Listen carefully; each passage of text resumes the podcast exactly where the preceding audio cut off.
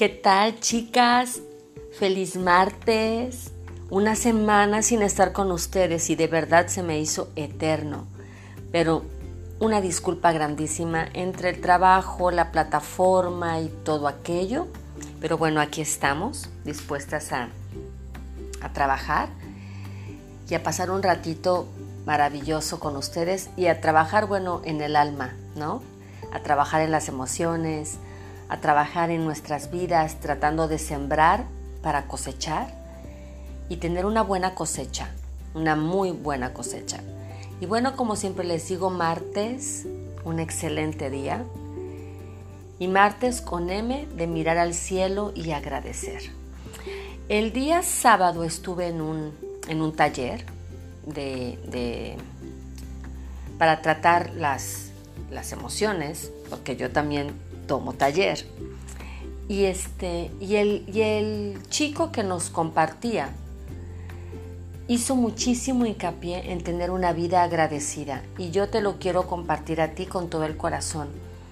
Entre más agradecidas somos, mejor nos va en la vida. Entre más agradecidas somos, tenemos una mejor perspectiva y abrazamos la vida con, con alegría y con gozo, sí con incertidumbre, sí con pérdidas, sí con dolor, pero agradeciendo lo bueno que tuvimos al tener cerca lo que perdimos, lo que nos causa dolor o lo que nos causa incertidumbre. Entonces yo te animo, cariño, yo te animo, querida, yo te animo, amada, yo te animo, mujer. Sea agradecida. Y martes con M de mirar al cielo y agradecer. Agradece que estás viva. Si tienes trabajo, agradecelo. Si tienes salud, agradecelo. Si tienes una casa, agradecelo. Si tienes un vehículo, un familiar, una mascota, agradece lo que tienes. Porque tal vez eso que tú hoy no agradeces es algo que alguien puede estar añorando. Bueno, y déjame presento, si no me conoces, mi nombre es Cita León. Soy mujer, esposa, madre de dos, empresaria, pero lo más importante, una hija de Dios que ha aprendido a vivir, a disfrutar y a aprovechar cada día de esta vida. Porque hoy estamos y mañana no sabemos. Fíjense que que vamos a continuar estudiando, continuamos, seguimos en la primera temporada de cómo enfrento las pérdidas y vamos en el capítulo 2. Y el capítulo 2 lo he, titulado Creencias erróneas sobre las pérdidas.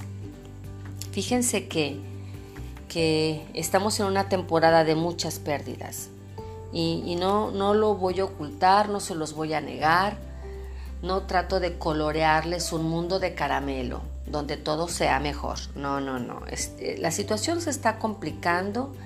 No vemos cuándo vamos a salir en este estado. Hay estados que, de la República que, que van, van fluyendo más que el nuestro. El nuestro sí, bueno, el mío, el mío sí está complicado. Hay países que van mejor que el nuestro, pero, pero bueno, estamos creyendo y confiando que, y sabiendo claramente que, que no se le escapa. No hay una hoja de un árbol que no caiga sin que Dios no lo sepa y sin que Dios no lo permita. Entonces vamos a tratar de, sacar lo mejor de esta temporada y, y, como les digo, hemos tenido pérdidas, pero muchos tenemos creencias erróneas de estas. Y creemos cosas que están bien lejos de la realidad. Fíjense que puede haber varios tipos de problemas y hay varios ángulos para los problemas. Puede haber problemas en la salud, como la que hay ahora. Puede haber problemas en un matrimonio, puede haber problemas por el desempleo, y puede haber problemas que no tienen vuelta de hoja cuando llega la muerte de alguien. Cuando hay problemas de salud y, recibimos un diagnóstico mm, no grato, las enfermedades implican pérdidas y, sabemos que cuando estamos enfermos tenemos que cambiar ciertas medidas de cuidado, perdemos el privilegio de comer ciertas cosas, va a menguar la salud, a veces va a menguar la calidad de vida y a veces va a menguar el tiempo de vida. Pero, pero tienes una esperanza. Estás viva. Quizá estás enferma hoy y tal vez te han dado un diagnóstico espantoso y terminal.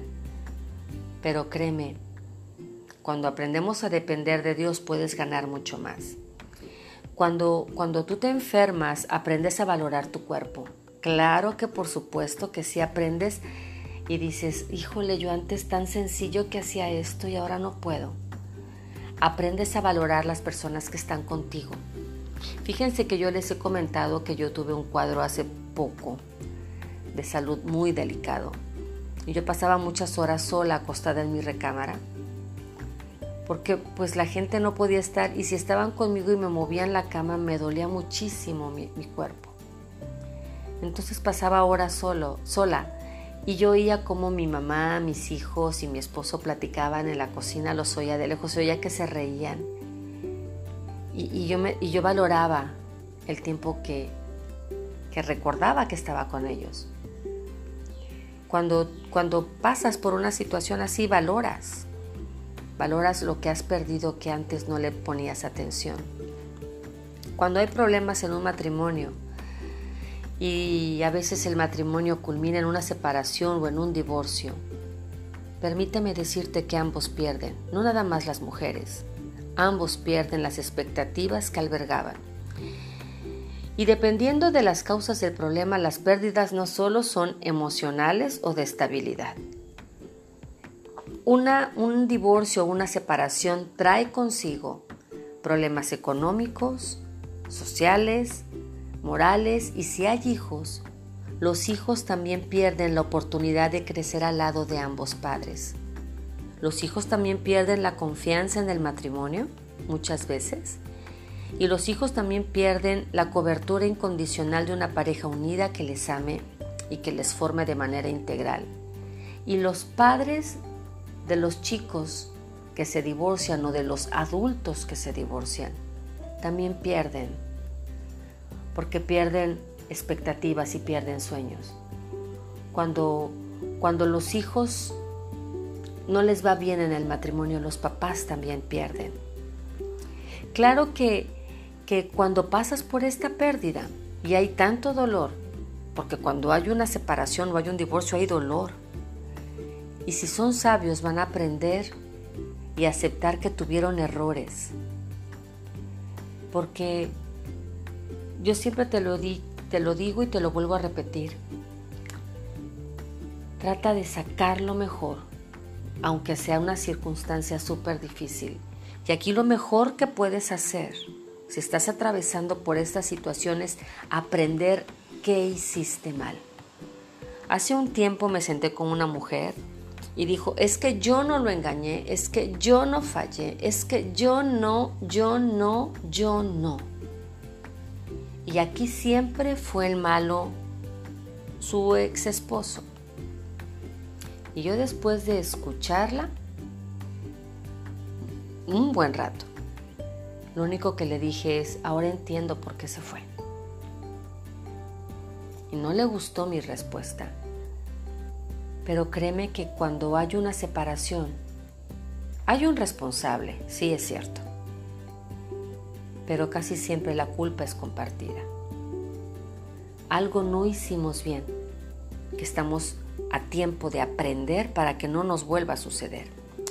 Cuando hay un problema de desempleo, cuando hay una crisis de desempleo, ciertamente se pierde el trabajo, pero no es lo único que se pierde.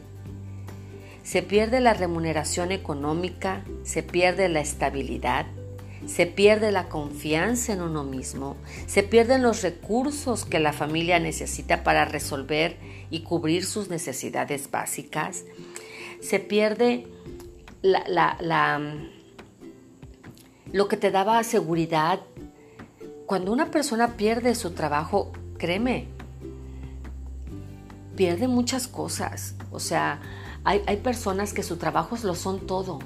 y cuando lo pierden no tienen, no encuentran qué hacer. Sin embargo, cuando hay, hay una pérdida de este tipo, tenemos la oportunidad de reubicarnos en otros y podemos reinventarnos y podemos crear cosas que nunca pensamos que pudiéramos crear. Hoy estoy muy sorprendida, platicaba con mi hija hoy, me dijo mamá, ¿por qué hoy la mayoría de mis amigas están haciendo un negocio, una pequeña empresa, están emprendiendo en algo, están haciendo galletitas, están haciendo brownies, están haciendo crepas, pulseras, collares. Le dije, mi amor, porque porque hay una situación económica difícil y la mayoría de los papás no están ganando lo que ganaban antes. Y, y las niñas están acostumbradas a invertir o a gastar o a disfrutar ciertas cosas y quieren cooperar con el gasto familiar o, con, o con su o disponer de dinero de manera personal y aparte tienen tiempo, cariño y quieren invertir su tiempo en algo provechoso.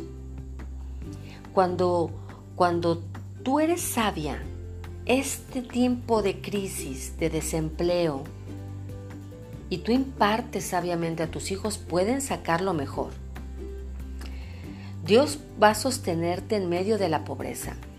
Dios nunca te va a dejar sola. Quiero que escuches eso. La palabra es clara y dice que, que el Señor es padre de huérfanos y esposos de viudas. Mm, tú me vas a decir, Cita, yo no soy viuda, yo soy divorciada. En los tiempos que se escribió la Biblia, el divorcio no era algo común. Entonces, si tú eres divorciada, Dios puede suplir tu necesidad. Claro, obvio, tienes que trabajar y hacer un esfuerzo. Pero cuando llegamos a la crisis de la muerte, ahí no hay vuelta de hoja. Y cuando muere un ser querido, entendemos que aparte de, de, la ausencia de esa persona, la pérdida es sumamente dolorosa porque nos confronta con la realidad de que ya no le veremos de que ya no tendremos la oportunidad de seguir conviviendo y enriqueciendo nuestra vida con su amor, con su ternura, con su compañía, con sus charlas, con su respaldo, con sus abrazos. Pero Dios entiende tu dolor y te consuela y te sostiene para seguir adelante a pesar de la pérdida. Entonces, si tú aprendes que en medio de este sufrimiento puedes ganar una buena relación con Dios. Si tú has perdido a tu padre hace unos días, ayer justamente una amiga mía perdió a su papá. Y hace un mes otra niña que conozco, que quiero mucho, también perdió a su papá. Y hace unos días una de las mujeres al máximo también perdió a su papá. Si son sabias, o si eres sabia, en medio de este sufrimiento puedes salir ganando una gran intimidad con Dios. Fíjate que nos han enseñado a conquistar, a luchar, a pelear, a ganar, a lograr cosas, pero no nos han enseñado a qué hacer cuando por lo que conquistamos, por lo que luchamos, por lo que nos esforzamos, por lo que amamos, lo perdemos. Muy pocas personas nos enseñan a decir, el día que él muera, tienes que hacer esto. El día que pierdas tu trabajo, tienes que hacer lo otro. El día que pierdas tu salud, tienes que hacer esto. La mayoría de nosotras no sabemos qué hacer. Tenemos creencias erróneas sobre qué son las pérdidas y cómo hacerles frente. Y algunas son así. Fíjate. Yo no sé si tú dices que vas a la iglesia porque te va mal, debería de irte bien siempre. Eso es un error. Imagínense si eso le hubieran dicho a Pablo. No, pues Pablo salía de una y entraba en otra. Y hay personas que es todo lo contrario y dice entonces, los cristianos ah, no deben de sufrir nunca, porque si sufres entonces no conoces a Dios. Eso es otra mentira. Cuando Jesús vio el dolor de la gente que estaba cerca de él, Jesús lloró. El dolor debe de pasar rápido. Si tú eres cristiano o tú conoces de Dios o tú dices que eres una persona fuerte, el dolor debe de pasar rápido. Eso no es cierto. El dolor tiene que tomar el tiempo necesario para ser procesado. si tú sufres, o sea, es porque sufrir es, sinónimo de debilidad y, de, y de poco carácter. Eso no es cierto. Eso es una mentira. El dolor es parte, está, es parte de la naturaleza de un hombre. Mira, el que sufre debe de, debe de recuperarse solo. Sola se metió en esa bronca, sola que salga. ¿Dónde está la misericordia la empatía?